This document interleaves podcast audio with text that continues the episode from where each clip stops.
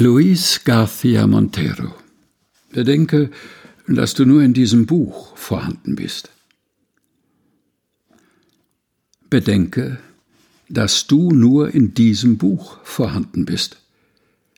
Bedanke dich bei meinen Hirngespinsten, der von mir in jeden Vers gelegten Leidenschaft, weil ich der Luft gedenke, die du atmest, der Kleidung, die du anziehst und mir aus, der Taxis, in denen du die Nacht durchreist, Sirene und Herz aller Taxifahrer, der Drinks, die du mit Leuten in den Bars trinkst, an deren Theken diese leben. Bedenke, dass ich auf der anderen Seite der Straßenbahnen warte, wenn du spät kommst, das Telefon, der unbequeme Wächter sich in einen Gast verwandelt, ohne Nachricht, den Fahrstühlen ein leeres Raunen innewohnt, wenn sie sich einsam zanken und deine Sehnsucht bei jedem Auf und Ab heraufbeschwören.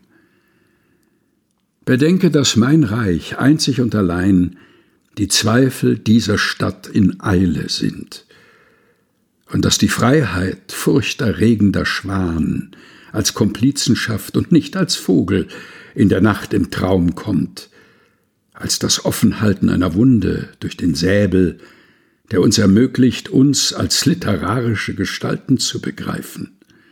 Wahrheiten aus Lügen und Lügen voll der Wahrheit. Bedenke, dass es mich allein durch dieses Buch gibt, ich uns mit einem Riss durch eine Seite um unser Leben bringen kann. Luis García Montero Bedenke, dass du nur in diesem Buch vorhanden bist. Gelesen von Helga Heinold. Aus Die Zeit ist kein Fluss. Erschienen im Afeier Verlag.